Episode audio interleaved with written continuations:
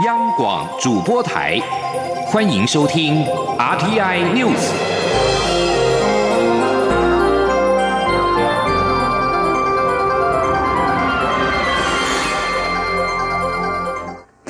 各位好，我是张旭华，欢迎收听这节央广主播台提供给您的 RTI News。一名从台湾返回日本的日籍女学生被日方宣布为 COVID-19 武汉肺炎的无症状感染者。对此，中流行疫情指挥中心即刻展开疫调，今天宣布一百二十三位密切接触者都是阴性。而为了厘清感染源，二十九号将会对这一百二十三位民众进行血清抗体检验。记者肖兆平报道。在二月底入境台湾，于六月二十号出境返回日本的女学生，在日本机场被验出核酸检测为阳性，属于无症状感染者。中央流行疫情指挥中心获报后，随即启动疫调，并掌握国内一百二十三位密切接触者。指挥中心发言人庄仁祥二十六号表示，这一百二十三位密切接触者的检验结果都呈阴性。不过，庄仁祥也说，这位日籍女学生在日本核酸检测的循环数阀值为三十七点三八，这表示并无法排除个案有弱阳性或伪阳性的可能。所以，为了厘清感染源与周围感染情况，二十九号起会对一百二十三位密切接触者启动血清抗体筛检。他说：“所以，如果针对他是不是不是先前曾经感染这个部分。”那我们会针对呃这一百二十三位的这个呃密切接触者啊，包括可能是他的同学，还有少部分老师的部分。都会在做采血验这个血清抗体，以了解说是不是真的有呃过去有曾经被感染的这个的风险存在了。庄人想解释，各国对循环数阀值标准见解不一，但普遍认为高于三十二就是没有传染力，而目前意调方向就是利用血清抗体去验证个案是弱阳性还是伪阳性。他说：“从过去呃两二月底到现在都没有验出任何血清看都没有阳性，然后比较可能大概就是伪阳性啊。那如果有的话，那表示说，如果说他这个人呃的确是呃阳性的话，呃以前曾经感染过的话，那显然他周遭的这一百二十三人一定有人有感染过。”那虽然现在可能是阴性，但是血清看可能留下证据。庄仁祥表示，这名日籍女学生在台活动范围单纯，也不是近期才感染，所以不会公布相关足迹。中央广播电台记者肖照平采访报道。我国宣布优先开放十一个低风险国家及地区的境外应届毕业生返台。教育部目前已经通过全国十四所大专校院六十二人申请入境名册，都是来自香港和澳门的学生，当中有八人今天飞抵桃园国际机场。这也是暌违四个多月之后，再次有港澳学生入台。教育部高教司长朱俊章说：“明天没有境外生会入境，而后天预计再有四人来台。”记者陈国伟报道。受到疫情冲击，这个学年度有两万多名境外生无法入台就学。中央流行疫情指挥中心日前宣布，将先开放十一个国家及地区的两千两百三十八名应届毕业生申请来台，包括越南、香港、澳门、泰国、博琉、纽西兰、汶莱、斐济、澳洲、蒙古及不丹等地。教育部也通函各大专校院，考量指挥中心将依据疫情变化，每两周更新低风险国家及地区名单，呼吁各。各校先向教育部提出预计在七月五号前返台的境外生名单。教育部表示，目前已同意十四校六十二人申请入境，包含三十六名香港学生及二十六名澳门学生。首批来台者有八人在二十六号入境。教育部长潘文忠强调，境外生抵台后就会进行四道标准作业程序。我们需要从机场的边境管制开始，然后会设立单一境外生的报到柜台，那么接续来做防疫交通的接送啊，以致让学生啊安排到检疫的场所。由于首波应届毕业生的检疫情形与配合防疫的态度，将影响后续这十一个地方的旧生及新生能否陆续分批来台。因此，各校及香港侨生返台关注小组纷纷透过问答及懒人包等方式，提醒入台学生相关检疫及防疫规范，以免成为防疫漏洞。教育部也提醒学校，现在虽然也会受理各校提报七月六号以后来台的学生名单，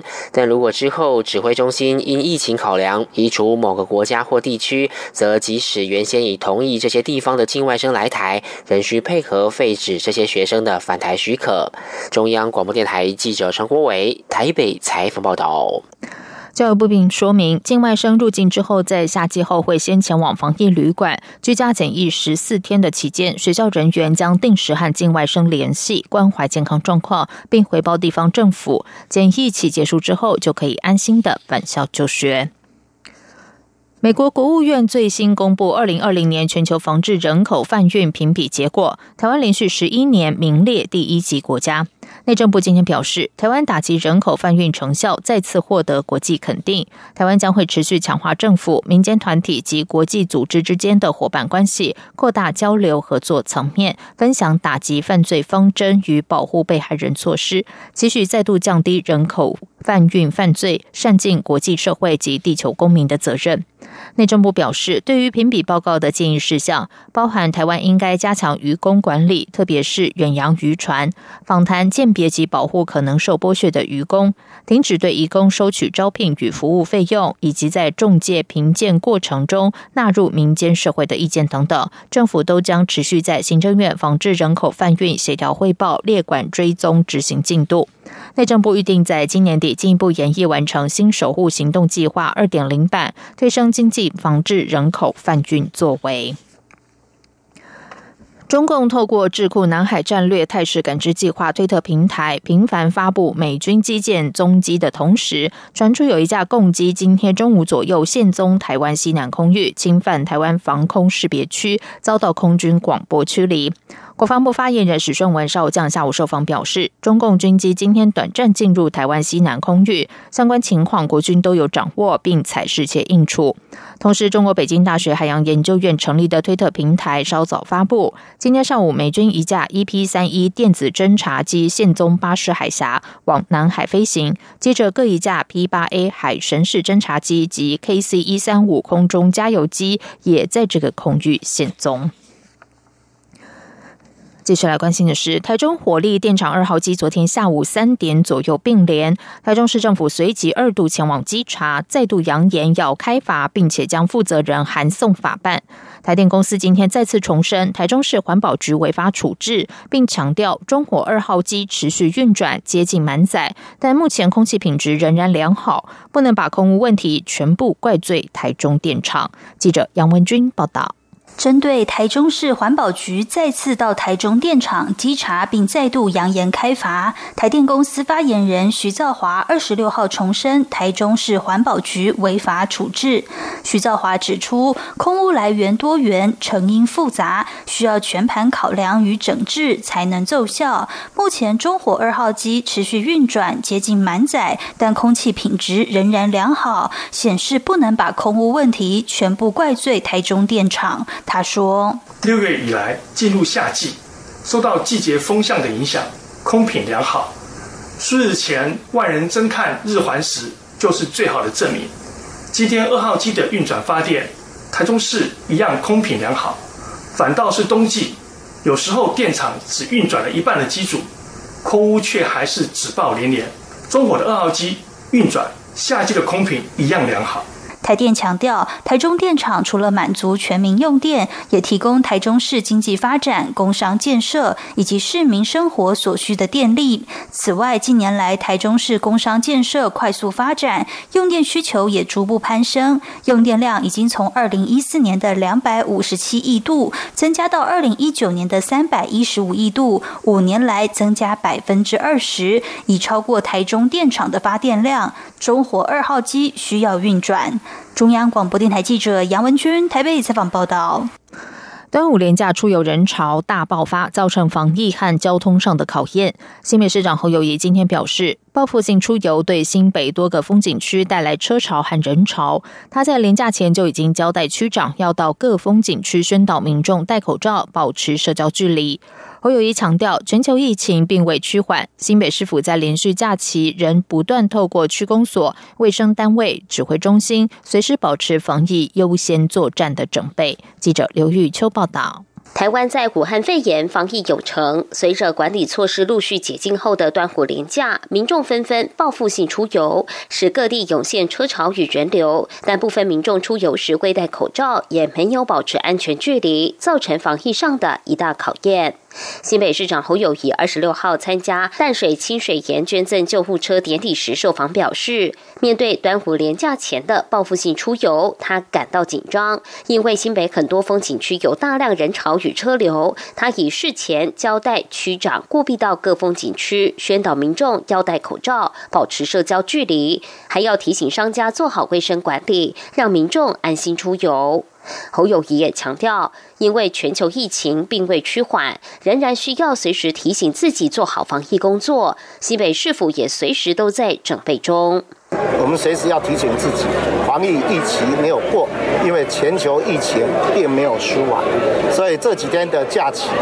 我还是不断的透过我们区公所以及透过我们卫生单位指挥中心，随时保持整个防疫优先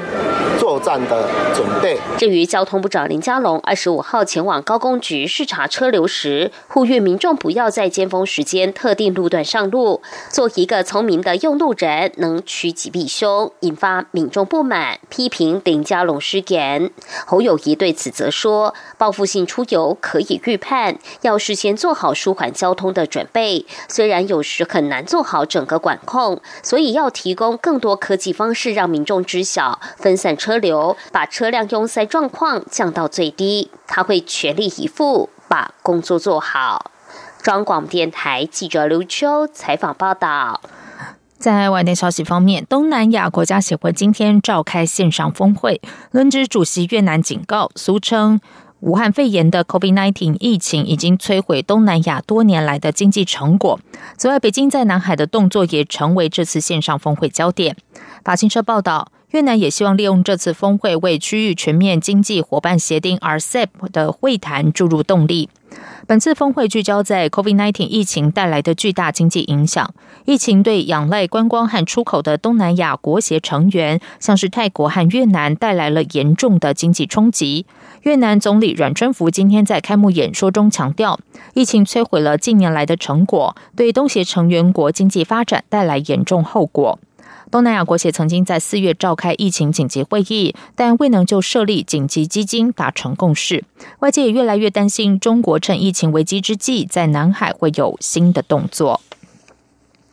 中印两国对于边境对峙和冲突各有说法。综合香港零一等媒体报道，中国驻印度大使孙卫东二十五号接受印度最大通讯社印度新闻信托社专访时表示。这次事件的是非曲直十分清楚，责任不在中方。印方越界挑衅并攻击中国边防部队，严重违背两国有关边境问题达成的协议，也严重违反国际关系基本准则。宋卫东说，中方要求印方彻底。调查严惩肇事责任人，并严格约束一线部队，以及立即停止一切的挑衅行动，确保此类事件不得再发生。他指出，中印两国目前正透过军事和外交管道进行沟通，缓和事态。双方有意愿，也有能力妥善管控分歧。新德里电视台二十五号引述印度外交部报道。加万古暴力冲突问题核心是五月初以来，中国一直在中印实际控制线沿线集结大批部队和军事装备，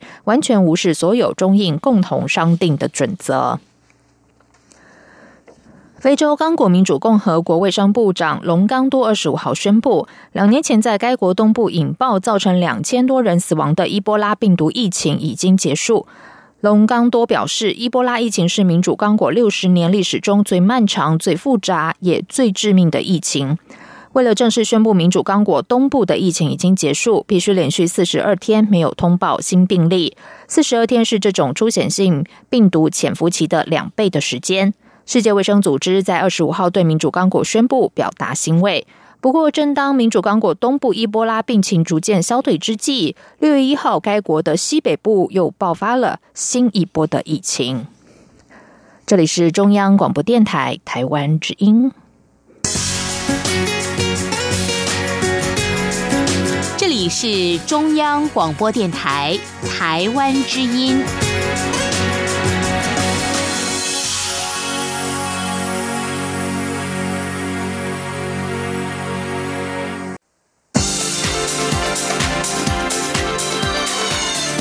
是中央广播电台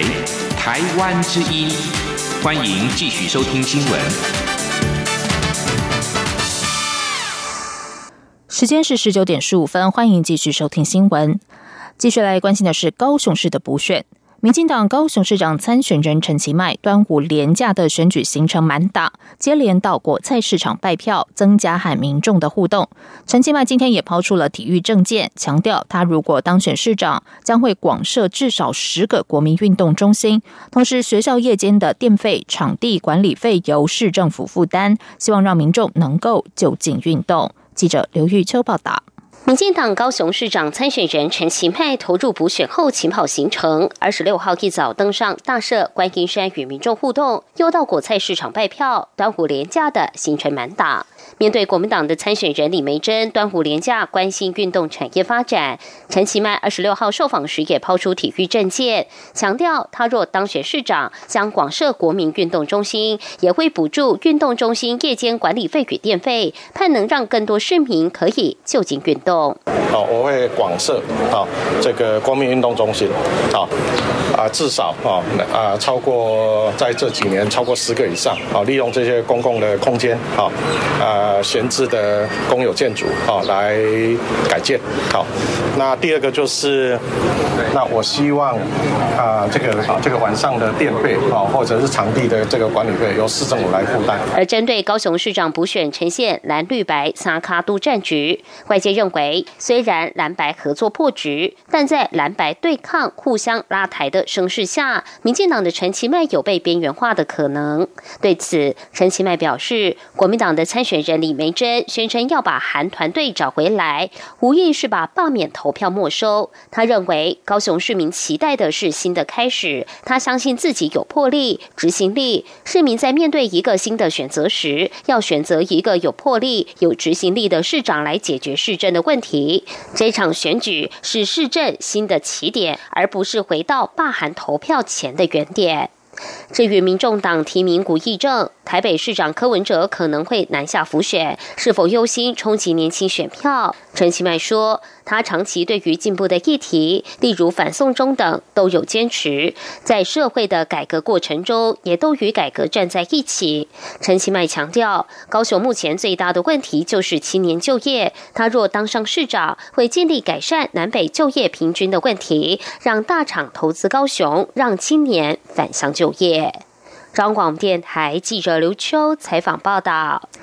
国民党高雄市长参选人李梅珍今天前往高雄市立国际游泳池关心体育活动发展。李梅珍表示，高雄自从举办市大运之后就没有赛事，运动发展经费也没有增加。未来他将会争取运动经费补助，希望二零二五市大运、二零三零亚运在高雄举办，提升高雄的能见度。请听刘玉秋的报道。高雄市长补选呈现蓝绿白萨卡都战局。国民党的高雄市长参选人李梅珍二十六号前往高雄市立国际游泳池关心体育活动发展，体育场内民众不断对李梅珍高喊加油。针对高雄体育产业发展，李梅珍表示，高雄自二零零九年办完世大运后就没有大型赛事，运动发展局升格后的经费也没有增加，让他觉得非常可惜。他希望未来能争取大型。赛事在高雄举办，也会全力争取预算。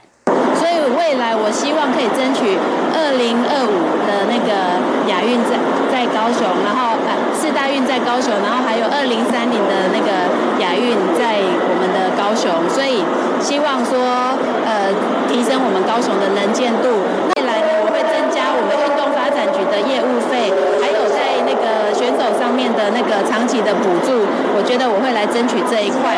而对于未来会如何争取年轻选票，李梅珍说：“她一定要跳脱国民党的同温层，但她自己还算年轻，相信这部分能有突破。也正与党内青年团体研究如何争取更多的年轻选票。”对于网络谣传李梅珍是前高雄市长韩国瑜的夫人李嘉芬的亲戚，李梅珍也严正驳斥，强调她不是李嘉芬的亲戚。而面对参加补选被质疑是韩团队的小小韩粉，李梅珍也重申，国民党只要提出候选人，国民党议员支持，这是理所当然的事情。况且他的父亲以前在高农，和韩国瑜以前在北农就是朋友关系，外界这样扣他帽子非常不妥。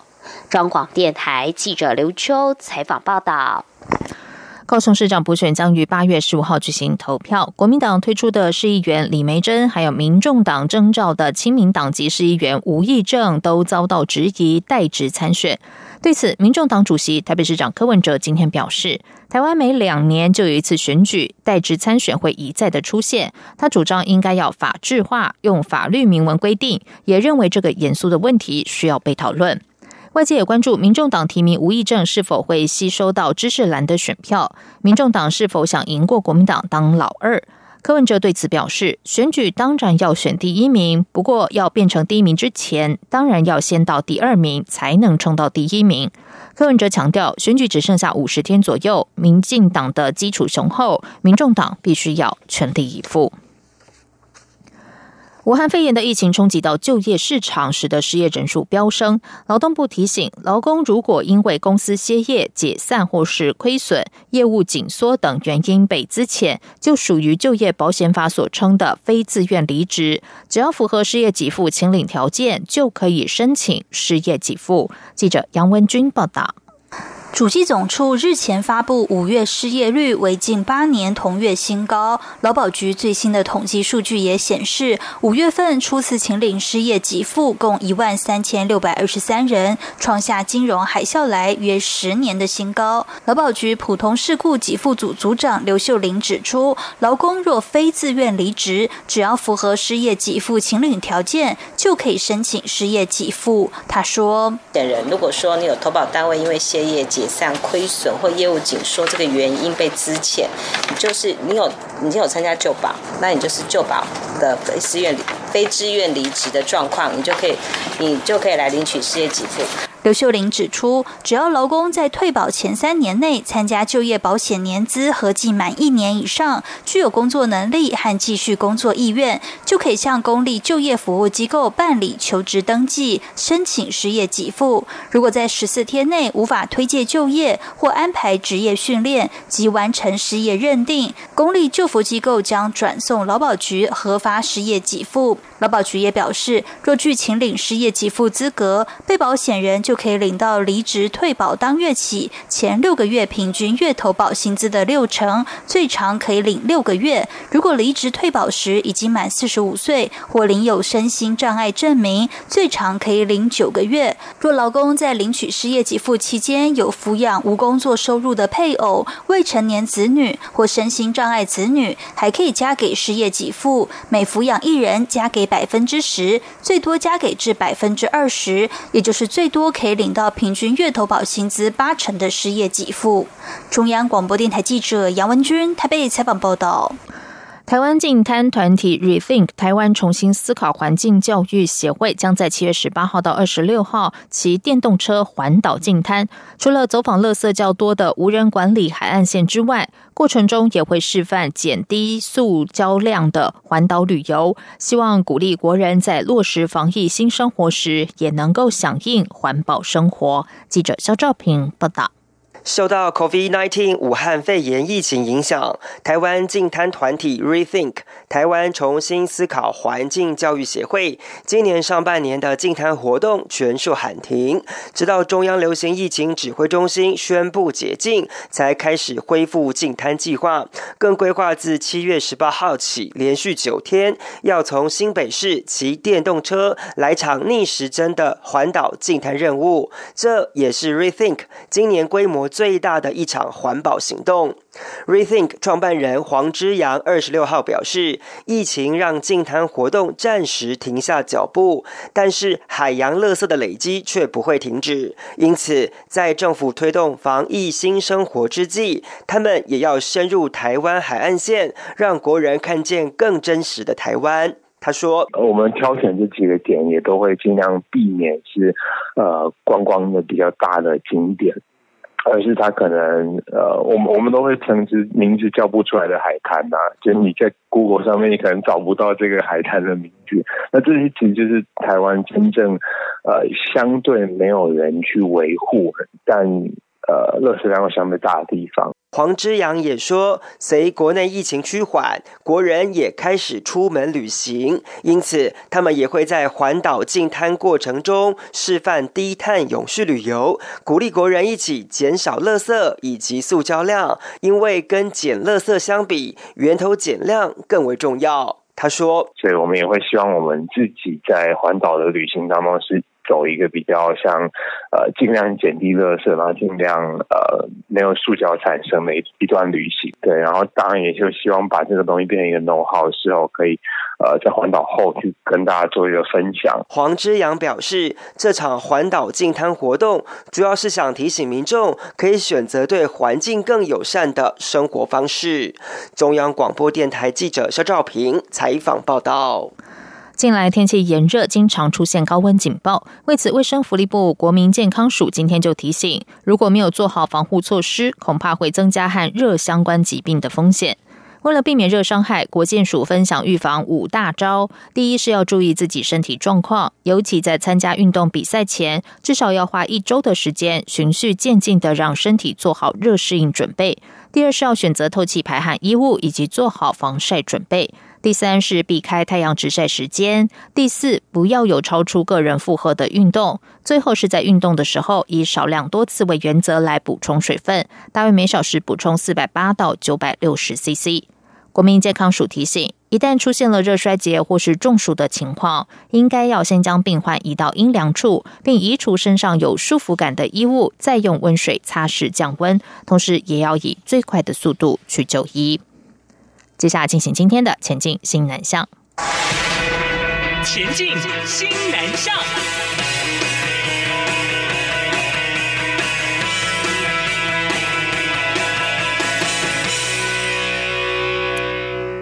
我国每年举办台华奖毕业结业生杰出表现奖颁奖典礼，今年受疫情影响首次停办典礼，但仍选出十国十三名获奖生。其中来台攻读博士的印度学生潘梦吉，在台期间前往五十多所国中小学推广印度的多元文化，让台湾学子深入了解印度。记者陈国伟采访报道。由教育部、外交部及科技部共同办理的台湾奖学金及华语文奖学金毕结业生杰出表现奖，今年有四十名来自二十个国家的外籍生，从数百人中获得推荐，最后选出十三名在学艺、服务及其他领域有杰出表现的得奖者，分别来自圣文森、海地、巴拉圭、俄罗斯、马来西亚、印度、越南、西班牙、以色列及土耳其等十个国家。教育部国际及两岸教育司代理。科长林新贝表示，在服务方面有杰出表现的政治大学学生潘梦吉，在就读亚太研究英语博士学程期间，